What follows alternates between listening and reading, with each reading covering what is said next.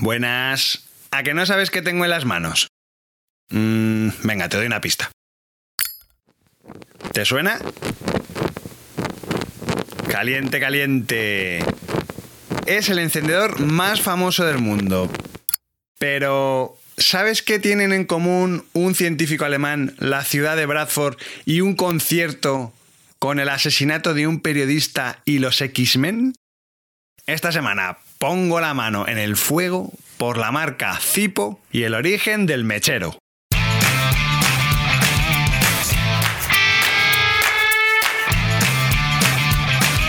Brand Stoker con Rubén Galgo.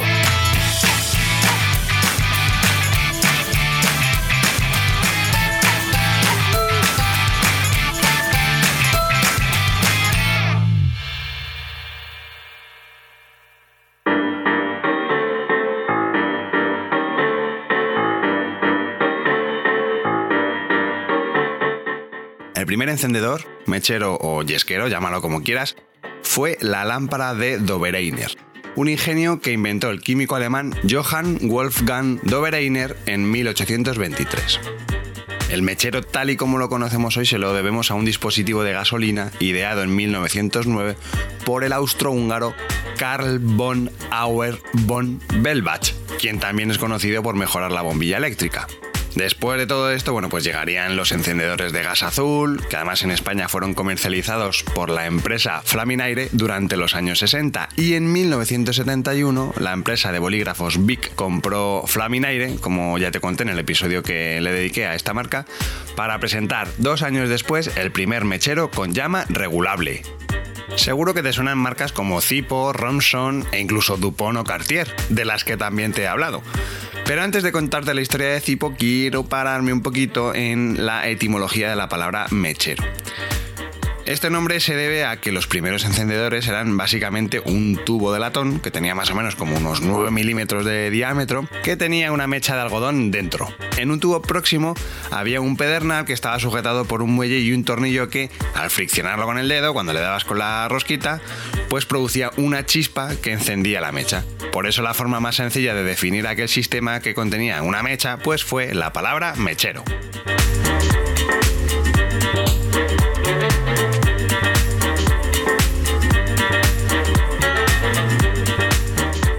El fundador e inventor de Zipo, George Grant Blaisdell, nació en 1895 en Bradford, Pensilvania. Lo cierto es que no le gustaba mucho estudiar y en quinto grado le dijo a sus padres que nada, que no volvía más y que no contasen con él. Así que su padre lo envió derechito a una academia militar. Pero claro, después de dos años, no se sabe muy bien por qué, le echaron. Entonces, bueno, este chico pues tendría que ser un poquito rebelde, no le gustaba estudiar, no le gustaba la disciplina, no se sabe. La cuestión es que la única opción que le quedaba era trabajar en el negocio familiar de, de compra-venta de maquinaria. Allí fue donde precisamente Blaisdell aprendió las habilidades que le ayudarían a desarrollar el primer encendedor Zipo. Cuenta la historia que una noche de 1932 estaba este buen hombre pues echándose un cigarrito en el porche del club de country de, Bradford y justo pasó por ahí su amigo Dick, Dick Dresser, que era un empresario local. Entonces le llamó la atención porque estaba usando un encendedor un poquito extraño. Requería el uso de ambas manos, eh, la superficie metálica se deformaba con bastante facilidad y Blaisdell le preguntó a su amigo de, oye, ¿por qué estás usando este mechero tan raro? Dresser se lo quedó mirando y le respondió, bueno, funciona. En realidad, aquel encendedor tenía esa forma tan rara porque era austriaco, y es que era a prueba de viento. A finales de ese mismo año 32, Blaisdell se empeñó en hacer un encendedor como aquel austriaco, pero mucho más bonito y sobre todo más resistente. Se puso manos a la obra y fabricó una pequeña funda rectangular y le hizo una tapa con una pequeña bisagra. Aunque es verdad que conservó el diseño original, el, de la chimenea, porque protegía muy bien la llama. El resultado ya te lo imaginas. En 1933, Blaisdell creó un encendedor muy atractivo, muy molón y además podía usarse con una sola mano. Lo empezó vendiendo por tan solo un dólar con 95 centavos e iba acompañado de una promesa de valor que definiría a la marca el resto de su vida. ¿Funciona o te lo arreglamos gratis? Esta frase no fue un simple eslogan comercial. Cada encendedor Zipo estaba garantizado de por vida.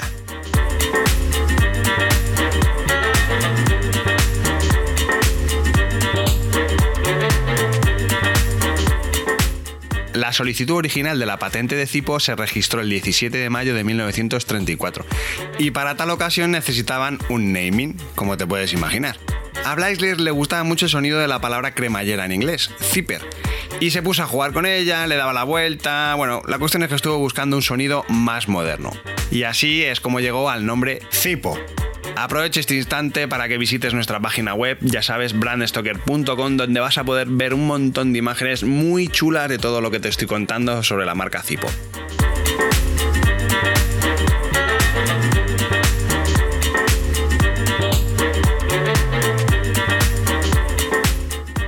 La primera fábrica de Zipo empleaba tan solo tres personas, incluido Bleisler, quien además se encargaba de vender, del marketing. Bueno, la fábrica estaba ubicada en el último piso del edificio Rickerson and Pride de Bradford. Y a mediados de los años 30, bueno, la cosa empezó a funcionar hasta que de repente, ¡boom!, llegó el primer gran pedido. La refinería Kendall, que además también era de ahí de Bradford, les pidió 500 mecheros. Además esto es curioso porque se cree que esta fue la primera vez que se utilizó el mechero Zipo con una intención publicitaria. Por eso los Zipos de la refinería Kendall son muy cotizados entre los coleccionistas. Pero más adelante te contaré más cosas sobre Zipo y el coleccionismo.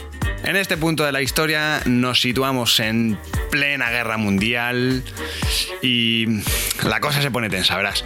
El asunto es que Estuvo en contacto con el corresponsal de guerra Henry Pyle. Pyle escribió un montón de columnas destacadas durante toda la contienda para varios periódicos de Bradford y en agradecimiento pues Blaisdell le enviaba una vez al mes, más o menos, unos 50 o 100 cipos, ¿no? Se lo mandaba todos los meses para que los repartiese entre las tropas. Estos encendedores, los Zipo Black Crackle, que fue como se bautizaron, tenían un revestimiento exterior negro craquelado. Esto además le daba pues un aspecto muy robusto. La verdad es que es muy molón. O sea, las fotos que hay por ahí son, son muy chulas. Además lo que conseguía es que garantizaba su durabilidad. Pero desgraciadamente esta situación se vio truncada cuando Pyle fue asesinado por un ametrallador japonés en el año 1945. Flipante.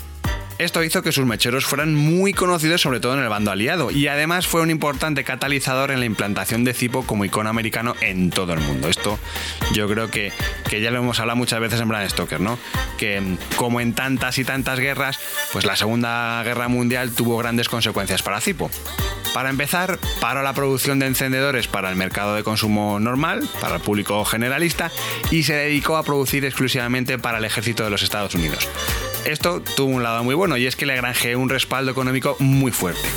De hecho, su nivel económico fue tal y el poderío que tuvo en la industria fue de tal magnitud que incluso supuso el quebradero de cabeza para los fabricantes de cerillas. Sí, de cerillas.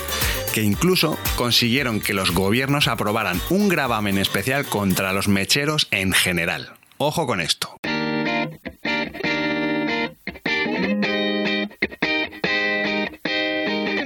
Si lideras una empresa o eres la persona responsable de crear o rediseñar la marca de tu compañía, no dudes en ponerte en contacto con nosotros. Búscanos en nuestra web, brandstoker.com.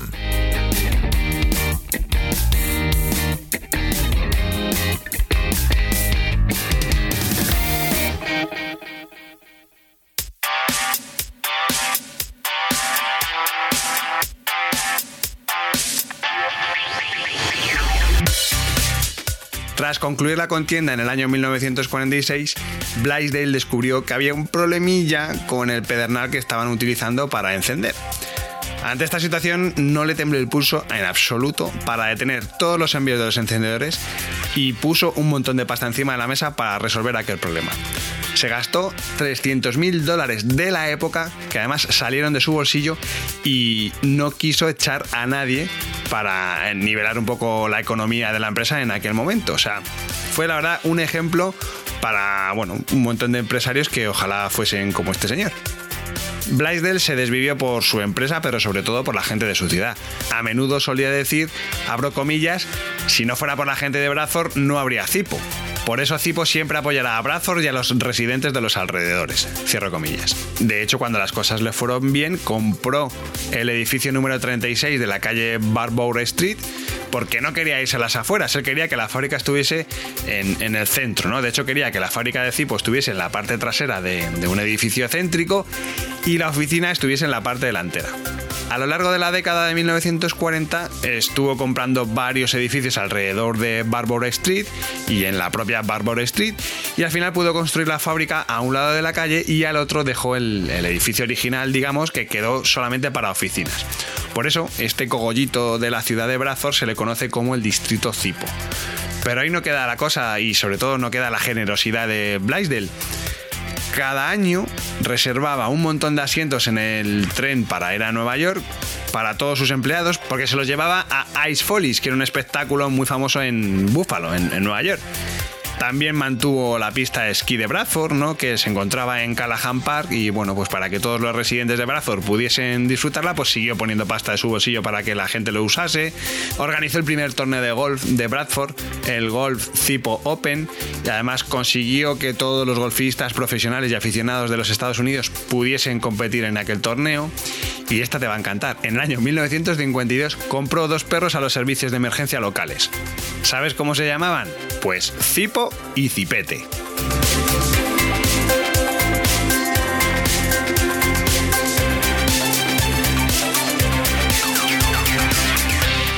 Si algo ha caracterizado a Zipo ha sido su apuesta por la publicidad y el marketing. Apuesta, por cierto, que viene de lejos. Poca broma con ello, porque el señor Blaisdell ya tuvo ideas que están aplicando en la actualidad marcas como Red Bull.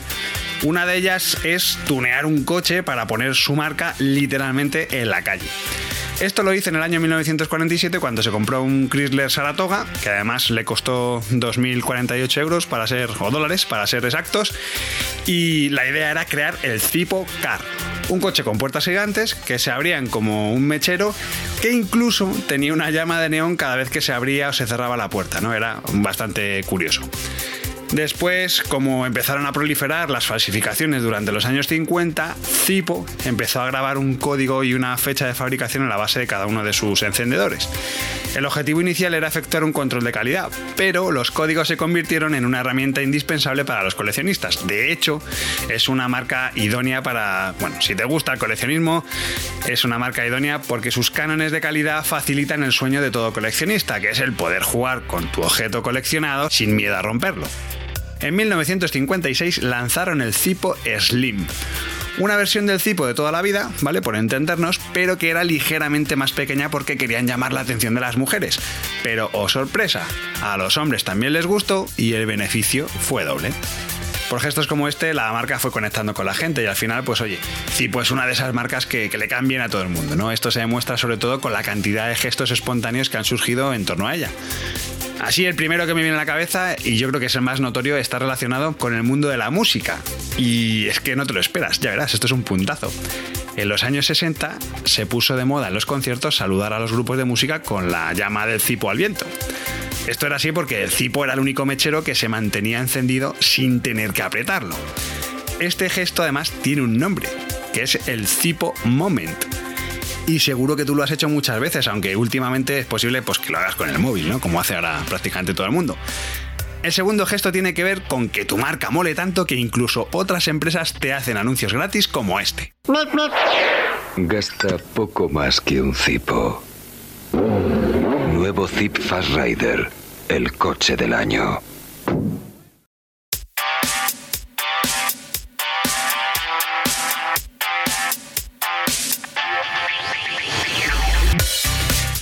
Este es de los pocos casos que conozco que una marca se anuncia hablando bien de otra. Es súper curioso, pero bueno, ahí está, ya lo habéis oído. En 1962, Zipo fabricó su primer producto fuera de la línea de encendedores.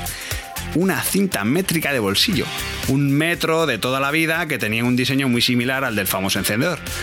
Aquel fue el pistoletazo de salida de otros artículos promocionales más allá de los accesorios para emprendedores. Pues por ejemplo, llaveros, herramientas de golf, conjuntos de pluma y lápiz, eh, perfumes para hombre y mujer, gafas. Ah, bueno, y la mítica linterna de bolsillo, la Zip Light. Lamentablemente, durante unas vacaciones en su casa de Miami Beach, George Grant Blaisdell falleció el 3 de octubre de 1978.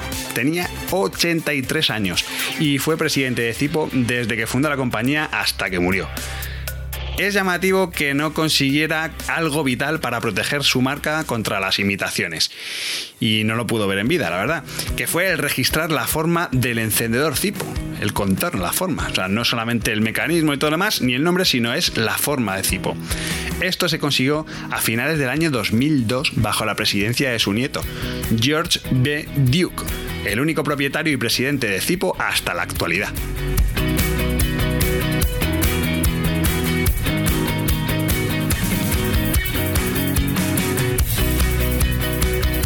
Seguramente uno de los lazos más importantes en la relación de Zipo con su público objetivo son los lazos que unen a la marca con la cultura popular, pues Hollywood, Broadway, eh, la industria musical. En sus cerca de 100 años de historia, el mechero Zipo ha aparecido en más de 2.000 películas, obras de teatro y programas de televisión tan dispares como Yo amo a Lucy, Los X-Men y el musical Hairspray. En muchas ocasiones el encendedor ha sido un elemento fundamental para estas obras. Ha sido usado para diálogos, para reflejar la personalidad de determinados personajes e incluso como recurso de ambientación. Aunque por supuesto la gran seña identitaria de la marca es el famoso clic que escuchas cuando abres el cipo. Este ruidito se ha incluido en canciones e incluso el propio mechero ha aparecido en carátulas de discos y tatuajes que han quedado inmortalizados en un montón de reportajes de la Rolling Stone, no te digo más. Por todo esto, en un mundo donde la inmensa mayoría de los productos son de usar y tirar o su garantía es limitada, Zipo es una marca fortalecida por su famosa garantía de por vida. Así que no es de extrañar que en todas estas décadas nadie ha gastado un solo céntimo en reparar un Zipo. Conditio sine qua non para que este encendedor sea una pieza arraigada en la cultura yankee y un sinónimo de fiabilidad.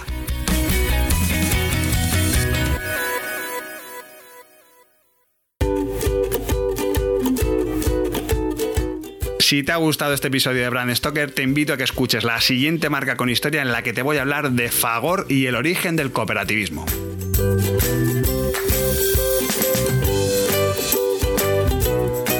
Antes de despedirme, quiero recordarte que puedes seguirnos en Twitter, Facebook e Instagram, donde nos encontrarás con el usuario Brand Stoker. O si lo prefieres, me puedes seguir a mí a través del usuario Crenecito.